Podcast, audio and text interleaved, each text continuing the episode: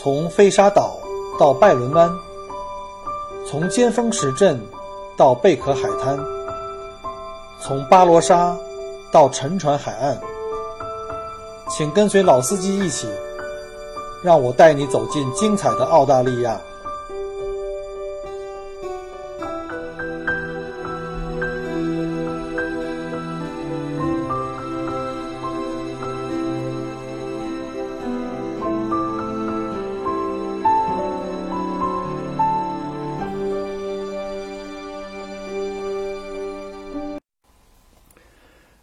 亲爱的各位听友，大家好，欢迎再次收听 Michael 郭聊澳洲。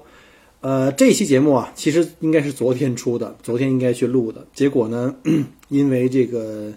Michael 本人又开始到了，你知道这边到了春天了，又开始犯了一个重要的一个叫做花粉症，这是在墨尔本最头疼、最普遍的一个 一个问题。就每年到了春天，春暖花开的时候，各种草籽儿啊、花粉呢开始满天的飞扬。呃，这个维多利亚州号称是整个澳大利亚的这个花园之州，所以呢，在墨尔本的花粉症是我们目前最头疼的一个事情啊。而昨天的话，因为是天阴啊，有风，比较冷，我觉得可能应该没问题，所以早晨就忘了吃药。所以呢，还是那句古训啊，这药不能停。结果昨天下午回到家的时候，就已经开始发作啊，眼泪不停的流啊，然后鼻涕啊，然后呢，各种的难受，打喷嚏啊，就跟不要钱似的。结果昨天就回来赶紧吃药，就吃药呢已经没太用了，没太大用。结果就不得已上了这个，就是往鼻腔里喷的那种快速的那种呃药药剂，就是那种含有微量的激素的那种成分的哈，尽量不要多用。但是没办法，到这时候，所以昨天准备了这期节，想给大家录一期节目。结果呢，昨天因为这个这个状况非常不好，就早早睡了。那今天呢，就给大家来补这期节目。那在这一期节目呢，我想呢，想利用这个机会呢，呃，念几条这个听友的留言啊，非常感谢各位的这个支持，然后很多的朋友给我点赞，然后呢，并且给我留言。首先感谢一下哈，我们按照这个顺序吧，倒序吧。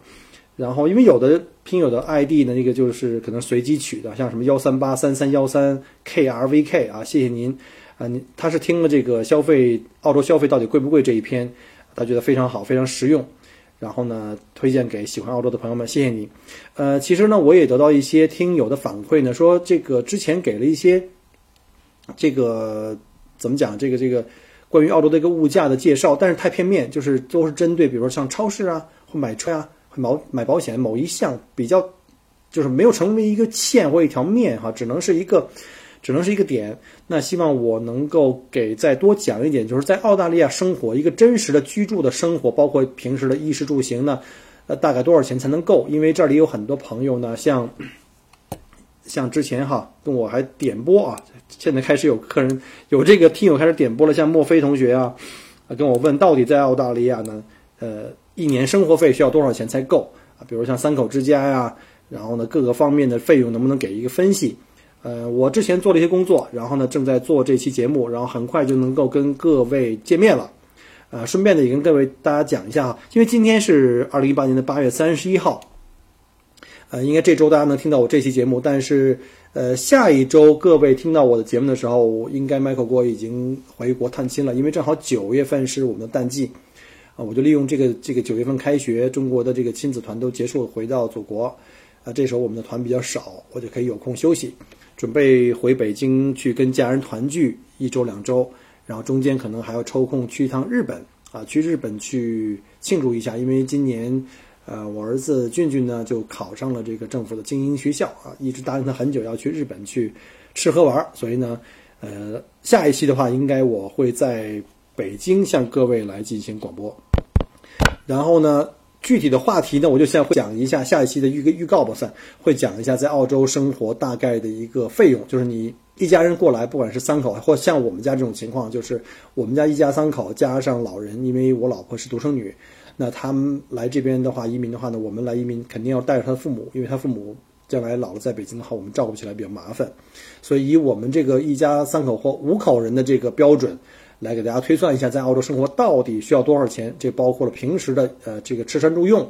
以及这个费啊，各种生活成本啊，保险啊，呃车辆啊、水电煤气啊，反正林林总总嘛，就比较更加全面一点。希望给各位计划来澳洲留学或移民的朋友们呢，能给一个比较真实的指点。然后呢，同时呢，我也想讲一下，因为之前讲过这个澳大利亚的这个关于我们的公费医疗啊，或者私人保险啊，以及我们的这个药费。啊，那个前两期讲过了，也有一些听友给我留言，就是想让我呢再讲讲。那这个东西这么贵，而且这个这个这个，你说澳洲的消费也很贵，那我们来澳洲的话会不会太过辛苦？那有多少钱才够？其实大家也不要被我前几期节目给吓坏了哈，就是说我们这个消费会贵啊，但是我们的医疗福利很好啊。之前我们讲的个。呃，我们去看公费医疗或者买药的话，能有一些什么样的福利？我想在后面呢，再把澳大利亚的各方面的福利呢，再讲一个比较综合的。因为我发现这段时间，呃，尤其是这个二零一七年以后吧，发现来到澳大利亚，选择澳大利亚作为移民目的地或者留学的目的地的这个呃人群呢，在逐渐增加。所以呢，很多朋友可能对这方面话题比较感兴趣。所以呢，我下面两期呢就想讲一下澳大利亚的一个，就是一年生活成本大概多少钱一个家庭，然后大家可以自行去对比一下啊。当然了，是按照我的标准啊，是按照这个麦狗锅自己的这种屌丝生活的标标准来选的。那如果您是这个巨富，那就是另外一回事啊。然后呢，也在想利用再下一期。再介绍一下澳大利亚的福利到底有哪些？就是传说中的这个英英联邦国家的这个福利好，到底体现在哪些方面？那好，我们再看下一个听友的留言，这叫雨儿，他听了我那一期四十期的那个《奔向诗与远方：乌鲁鲁房车游记》，啊，讲说希望今生真的有机会能去看看这块红石头。呃，说实话呢，Michael 也特别的推荐大家，如果有机会，那个地方呢就是在澳大利亚的最中心啊，我们叫做这个。地球的肚脐眼嘛，就那块全世界最大的单体岩石叫乌鲁鲁。那目前呢还不是中国人的这个旅游热点，因为路途相当遥远，然后呢成本非常贵，比去东海岸、西海岸这些就是人口密集区的这种旅游城市要贵很多。它的酒店、机票相当的贵，而且呢它的季节呢就非常明显，因为到了夏天是不可以去的，因为夏天那边平均的气温在五十度左右哈。想象一下，在沙漠红土沙漠中心那块石头，你走一圈的话会虚脱的十公里。所以呢，我建议大家一定要在冬天去，而且呢，在那个地方你会发现呢，像什么这个一德德国人啊，或者是日本人会特别多的去那边玩，因为这个可能因为这个宣传的原因吧，尤其是在日本的有一个电影啊，它是由一本书呃改编而成的一个电影，叫《在世界中心寻找爱》，然后呢，就是在日本特别火，所以呢，很多日本人慕名而来。你去了以后会发现，很多路标呢都是写日文的。所以，我希望越来越多的中国人也能够呢有机会去到那个地方，确实很震撼。但是，就是一定第一要把时间准备好，要选对哈，一定要在冬天去。第二，要有一个思想准备，那边费用很贵。然后呢，在这里还要特别鸣谢一下我的同行，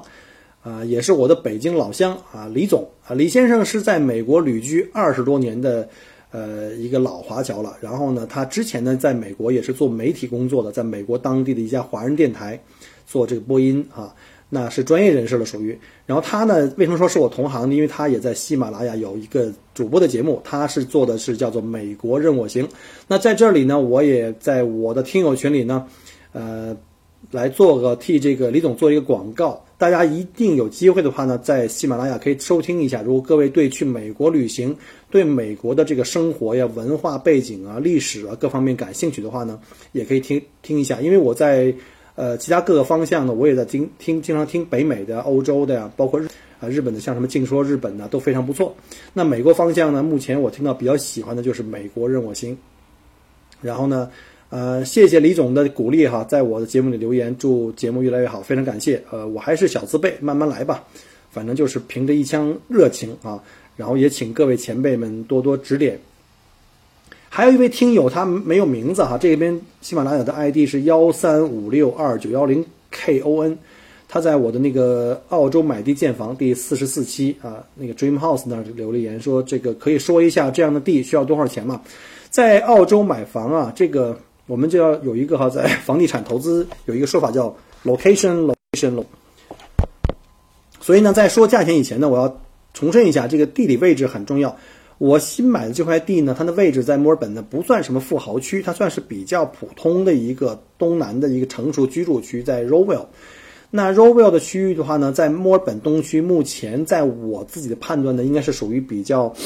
怎么讲，性价比比较高，因为它还没有随着这个整个日墨墨尔本这个这个火爆的房市走得很高，它的那个年增长率还比较稳定。它不像比如说像呃格兰威利哈，大家可能经常听我在节目里讲这个华人的宇宙中心。那格兰威利在二零一七年的话，中价位呢增长率是零，就是它没有再涨了。为什么呢？因为前几年涨得太过凶猛，而这几年因为这个。呃，各种政策原因，比如像澳洲政府不再向海外人士提供呃这个银行，而且增加了这个海外人士购房的这个呃百分之这个七的这个额外的税，以及呢中国政府现在在这个外汇管制上面呢越来越严，所以很多中国人出来买房的这个会受一定的挤压，所以呢这一两年会受到一定的抑制啊，所以呢格兰威利在去年一年二零一七年就基本上没有怎么涨，可是呢在 Rowell 在过去的三年都是在。百分之八到十的增长率，所以我就看好这个那个区域，还目前来说比较比较洼地吧，属于是一个价值的一个洼地，还可以去有上升的潜力，所以我就在那边买了一块地。我那块地的话呢，花了连税，因为有各种的政府的这个印花税啊，什么这种税，呃，全下来大概是不到七十五万澳币，呃，是七百三十平米的一块地，啊，还相当平整吧。那现在的话呢，我在上面要盖个房子，那个房子大概要花到六十万左右的澳币的这个成本。今天早上我还去工地去验收了一下我的那个 frame stage，啊，跟那个 builder 呢去讨论，呃，可能比我想象的要呃顺利一些。就是我可能计划的是明年春节再验收，但是那个 site manager 就那个呃工地的负责人告诉我说，如果顺利的话，可能会在圣诞节以前入住，所以我非常开心。那希望能够在二零一二零一九年可以正式入住我的新的新豪宅吧，其实也不算豪宅了，一个六卧室的两层的房子。OK，那下面这个猫猫咪含笑啊，在声音第四期为什么那么久没更新？我回了一个说，那在澳大利亚自由行的语言不通会不会非常困难？其实呢，呃，这个问题是我被问到非常非常多的一个就是排名前三的问题吧。啊，包括来移民的，包括来留学的，甚至来，呃，就是短期来旅行出差的。坦白讲呢，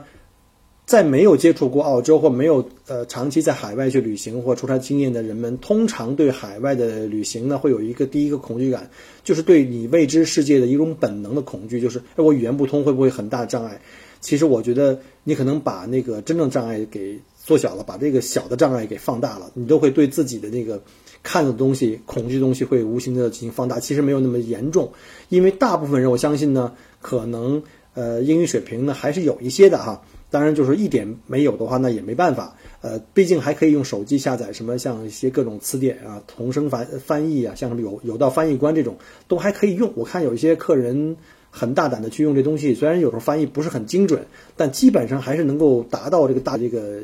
情景的这个意思的啊，而且呢，当地人他知道你是游客，他也会比较耐心的听你的呃想法，会听你的这个这个翻译的这个软件里的给的一些东西。再不行的话，就写出来，呃，用英文写出来。因为这边的澳大利亚的口音确实呢，跟我们在中学的时候学的是美音嘛，可能不太一样，这个适应起来有一定的难度。所以呢，我也在建议说，如果您的英语真的就是说。无法几乎无法沟通的话呢，可能我建议您就像自驾游这种的话就不要考虑了，因为到了很多地方可能没有华人可以帮忙，呃，当地的话呢，呃，就是怎么讲，就是服务可能。就是要比较的不像人口密集区这么这么丰富，可能需要你要有问题需要找人帮忙，可能要打电话，就哪怕你去叫救护车或者打打电话报警的话，如果你英语真的是不行的话，那这还是个问题。所以我建议，如果有一定英语基础，就英语基础还是比较好的话，可以考虑自驾游。但是自驾游的话，有另外一个问题就是个，呃，你开右舵车呀，安全的交规啊，因为前段时间我又有一些团的客人。有自驾游把车撞报废的哈，我们去乌鲁鲁的时候，有人从乌鲁鲁直接拍到爱丽丝泉，结果呢犯了一个大忌，因为我们在澳洲开车，一个就是千万千万不要疲劳驾驶，另外一个就是千万千万不要赶夜路，因为在日出和日落期间，包括在夜晚，很多小动物过马路，结果他最后一天呢，在还车之前那天很遗憾，就差一天了，结果把车撞报废，结果那个车的 X 费很贵，X 大概是五千多吧，是一辆比较新的一个。菲亚特的改装的房车啊，这就不说了。然后呢，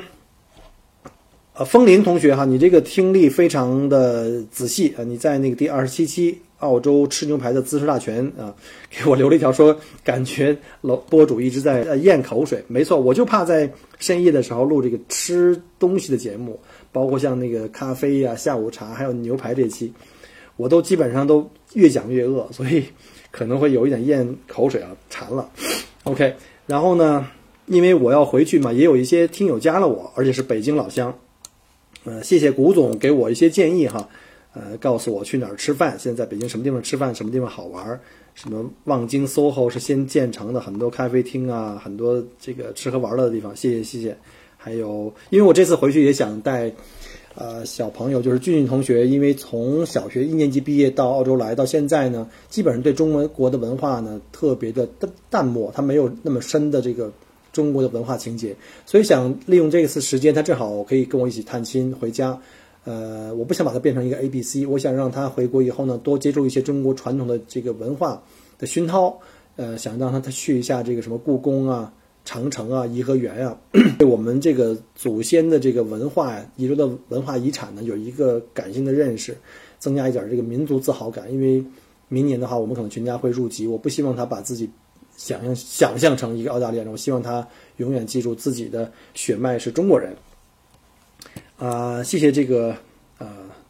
古总的这个推荐啊，我这个会回去尽量去安排多看一些这种地方。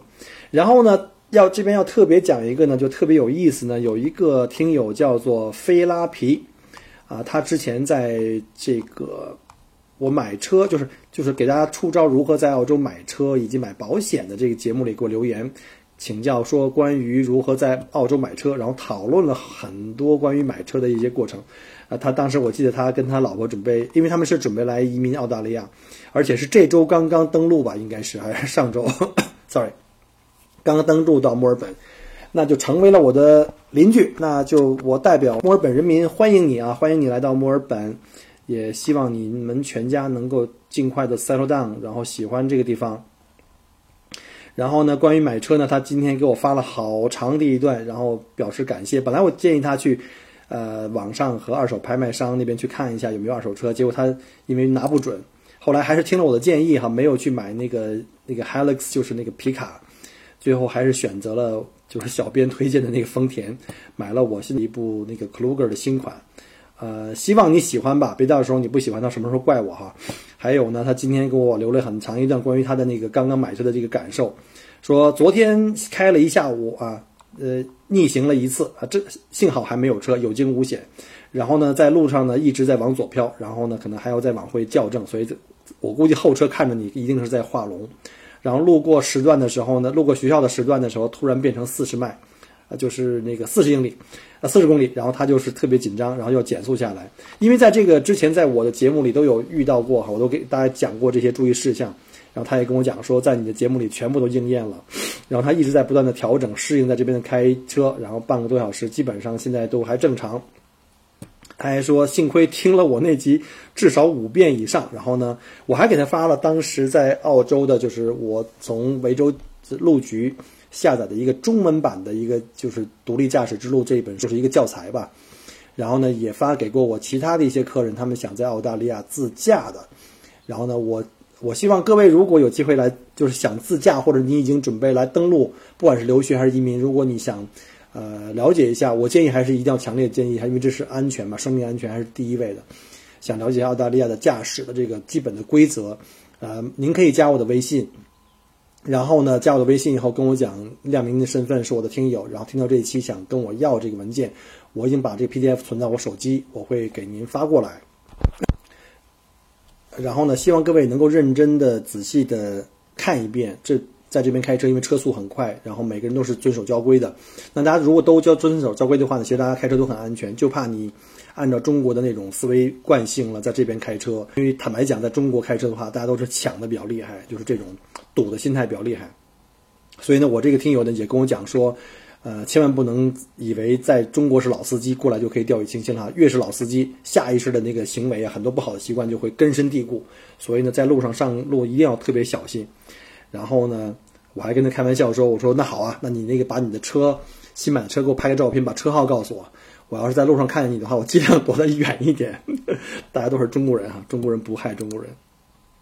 然后呢，希望你喜欢这部车，然后我不希望到时候你开了哪儿不好了，又不又那个来责怪我啊，因为我知道你是个德系粉丝。结果经过了几次沟通以后呢，他被我生生拉成去买这个丰田了。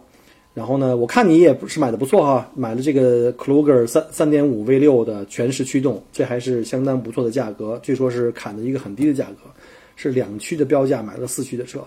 呃，恭喜你！然后西边呢能够安全驾驶，然后呢也恭喜你，呃，这个顺利登陆。呃，如果你的那个新的就是这种这种叫什么体验店，如果开张以后呢，麻烦你也通知我，然后我一定要到现场来，呃，捧场一下。说到来澳洲旅行的话呢，呃，现在是八月底，马上就要进入到春天，随着国庆节的来临呢，那。澳大利亚，尤其是这个南部澳大利亚的这个旅行旺季呢，就要开始了。呃，每年随着澳随着这个中呃中国国庆节的来临，澳大利亚的春天就开始了。那在这边，比如像什么去看花呀、赏花景的地方就非常非常多。那很多客人会选择开始在这个阶段就开始来旅行。那这里呢有几块呢，我还是要想重申一遍。首先呢，澳大利亚真的非常非常的大。千万千万不要在做行程的时候给自己做那种赶路的行程。澳大利亚大到什么程度呢？我们是七百六十九万平方公里，比中国小一点有限，可以把整个欧洲全装过去，还富裕。昨天有一个客人哈，是一个天津的客人加我，也是一个听友加我，他做了个行程，想从悉尼到墨尔本的环线海岸线加上内陆高速环线两地加上这个环线走下来的话，大概七天。我看了一下那行程很可怕，我们。在我们也是有这个路线给客人提供，但是我们的路线至少是十三天。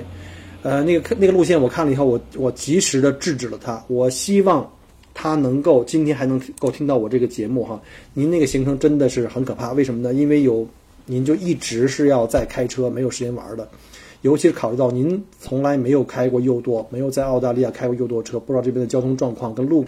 嗯，有好几天的行程呢。是要一天要开满八小时，甚至有一天从墨尔本开到悉尼要开超过一千公里，要连续开十一到十二小时，连续开啊！你要加上停车休息、加油的话，你可能一天什么也干不了。而且呢，我特别强烈的跟你提醒，刚才我讲过了哈，不要赶夜路，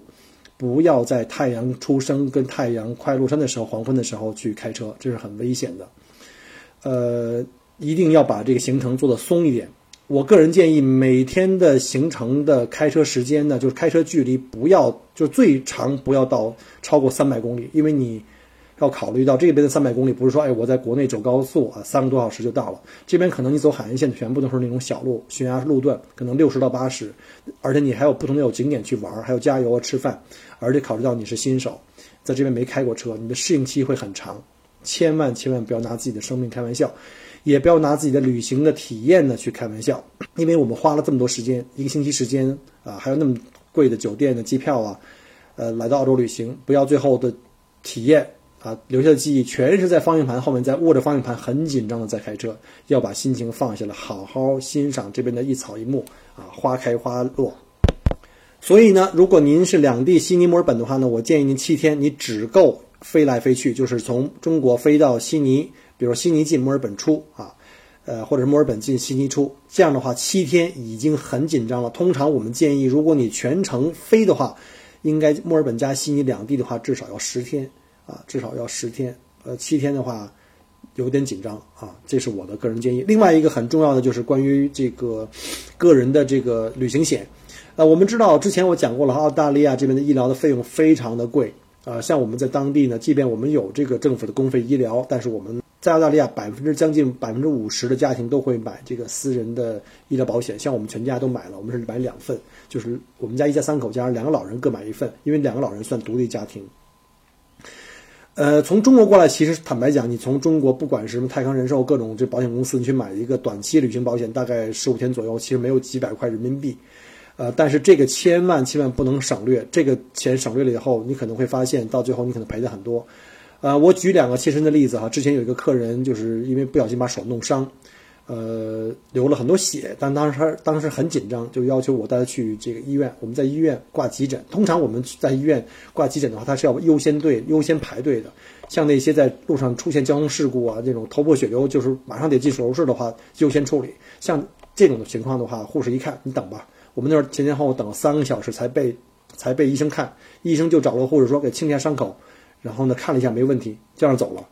你知道吗？光这个急诊耗费就花了六百块澳币，还没有收任何诊疗费。如果要去做个 CT，什么超声波这种的话，我估计又得上千块澳币。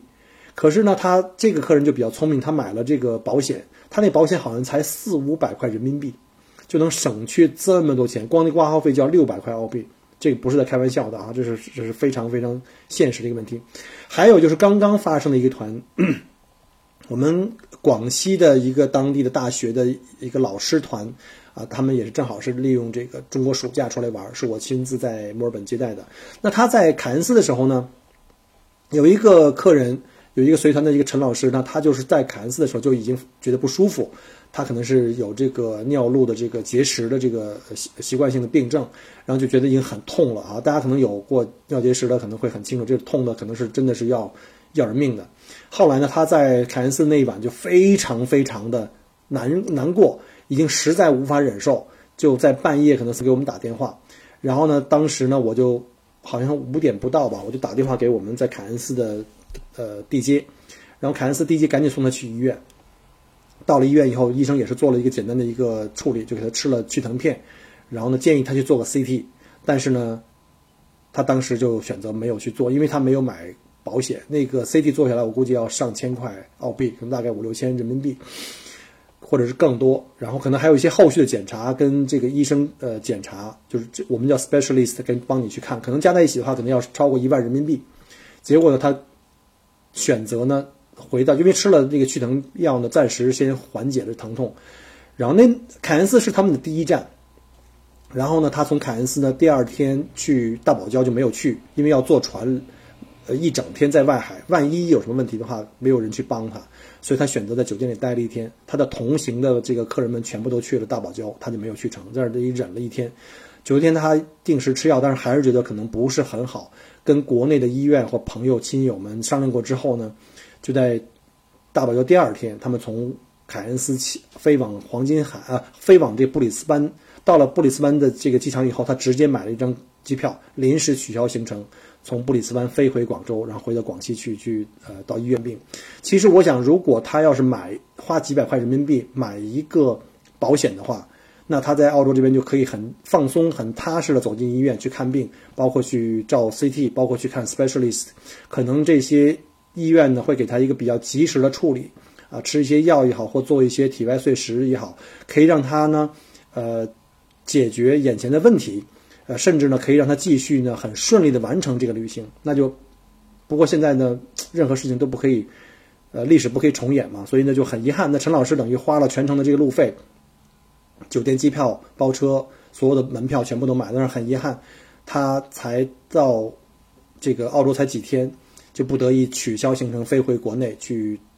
机票也废了，因为他重新买票，就重新回到广西去看病，到当地医院去看病。那这个旅途的话，对他来说就是非常不好的一种体验，这个也是很遗憾。所以我想利用这个两个案例呢，能够给这个大家呢一个是警醒，大家就是一定要提前计划，然后不要过度计划，然后呢一定要相信当地的呃地接社的导游。啊，如果您呃这个做了行程不把握的话呢？呃，如果我有时间哈，我可以帮您看一下，给您提供一些中肯的建议。呃，那肯定有的客人可能会想，或者有听友会想，哎，那你肯定是为了做生意嘛？其实不是的，因为你这么想一下，小郭一年到头我三百六十五天全干，我能接多少客人？在墨尔本去年二零一七年呢，到墨尔本来旅游的客人超过一百五十万以上，把我累死，我也接不了全部的客人。就是我听友到澳洲来，有十分之一的客人来找我的话，我就已经累死了。所以呢，我是希望你们能够安安全全的，非常顺利，而且有一个非常好的体验。所以你们如果有这方面的需求，当然前提是在小郭有时间的前提下哈，因为我们知道澳洲的旺季马上就来了。那有时间我帮你看一下，我可以可能三五分钟的时间，我给你通过语音也好，或者信里给你留语音，告诉您这个行程怎么需要改一下，或给一个什么样的建议，或因为季节的不同呢，各个景点可能会做一个调整啊。希望能够帮助大家啊，然后呢，因为时间关系哈，今天就没有什么讲特别多的攻略呀，包括澳大利亚的人文历史啊，呃，因为昨天这个花粉症搞得我现在已经都完全都崩溃了。那今天稍微正常一点啊，可以大家去听。然后我后面呢会继续录这些节目，因为我九月呃二号的飞机去北京探亲，然后呢九月十号到二十号呢会在日本，然后在日本休假。中间我不敢保证还有多少时间可以做节目啊，所以我现在可以抓紧，呃，录一两期，编辑一下，然后再争取在后面的两三周的时间里面，能够每期都会有更新给大家。那如果要真的因为我玩疯了，没时间了，太累了，也请大家多多理解，好吧？那麦克锅呢，现在大家在这儿呢，跟大家道个歉啊，先预先给自己找个借口，找台阶儿。呃，那麦克锅在墨尔本呢，祝各位呢。呃，国庆节假期愉快，然后呃，祝各位小朋友们回到这个祖国开学愉快，然后有机会呢，我们在澳大利亚相见，然后呢，我在墨尔本呢欢迎各位，祝各位身体健康，拜拜。